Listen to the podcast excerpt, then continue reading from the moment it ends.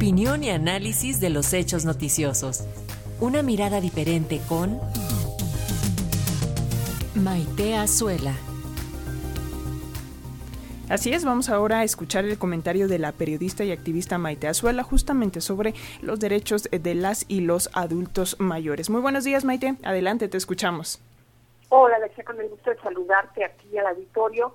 Pues sí, creo que es un tema que no hemos abordado mucho en esta columna de derechos humanos en resonancia y es una población pues, en la que todos debemos atender, no solo porque tenemos abuelos, abuelas, adultos mayores queridos, sino porque tarde o temprano nosotros nos vamos a convertir en adultos mayores, Alexa. Entonces, pues que ha dado un informe que ya hace algunos años sacó la Organización de Naciones Unidas, pero que nos da un poco una pauta de cuál va a ser el destino de la humanidad eh, para el 2050. Ellos calculan que aproximadamente 700 millones de personas tienen más de 60 años y por primera vez en la historia de la humanidad en el 2050 habrá más personas adultos mayores que niños en el mundo. Entonces, pues más de una persona de cada cinco tendrá 60 años o más de 60 años.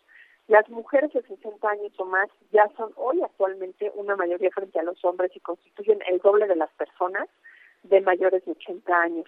Y lo que es interesante esto es ver cuáles son los desafíos de tener una población con adultos mayores que sea mayoritaria y cuáles son estas pues áreas de oportunidad en donde tenemos que estar atentos como sociedad, tanto a nivel nacional como internacional. La ONU detectó por lo menos cuatro desafíos. El primero tiene que ver con discriminación, ¿no? En diferentes países del mundo hay estereotipos y prejuicios sobre las personas mayores, ¿no? Algún, en algunos países pues son más toleradas, más acogidas, más cuidadas que en otros, y la discriminación por edad tiende además a combinarse con otras como la económica o el estado de salud, y obviamente eso pues lastima e impacta negativamente en el ejercicio y el disfrute de los derechos humanos de las personas adultas mayores. Está también la pobreza, que pues es quizá el problema más apremiante al que se enfrentan las personas adultas mayores, porque conforme avanzan en edad, pues van perdiendo facultades para poder tener un trabajo estable. Muchos de ellos, la mayoría no cuentan con la posibilidad de tener una jubilación, de mantener una vivienda adecuada, de atender su nutrición. Entonces se encuentran muchos de ellos ya con problemas de malnutrición.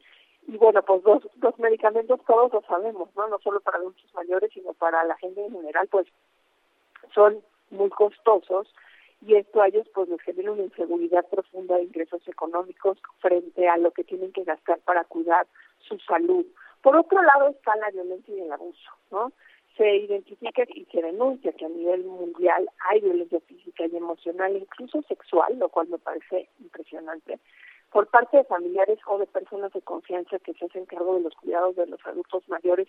Y por otro lado también, y pues eh, hemos visto películas, sabemos incluso anécdotas en familias donde se explota económicamente a los adultos mayores, ¿no? Que tienen ya quizá algún colchoncito hecho para su vejez y donde la familia empieza a, abusar y, y a restarles esa estabilidad. Y por último, entre los desafíos está la falta de servicios y medidas específicas y bueno, pues obviamente como va creciendo la demanda de servicios especializados y va creciendo la necesidad de que sean atendidos estos adultos mayores, la oferta no necesariamente crece a ese ritmo y resulta insuficiente. Entonces, pues se requieren más centros de cuidado y atención, más programas de largo plazo. Y sabemos que en países como el bueno, pues cuentan con, en la mayoría de las entidades federativas, con un apoyo económico directo, pero a veces esto difícilmente resuelve el acceso a servicios de cualquier índole que no que, que no son cubiertos por el Estado y que no son cubiertos por pues asociaciones privadas que puedan mayor darles un precio accesible. ¿Cuáles serían las respuestas? Y las respuestas que la ONU plantea son pues tanto nacionales como internacionales. A mí me gustaría ahora centrarme en las nacionales, pero bueno, primero dice el informe que hay que identificar cuáles deben ser estos esfuerzos en el futuro y el primero que señala es el fortalecimiento del régimen de protección internacional.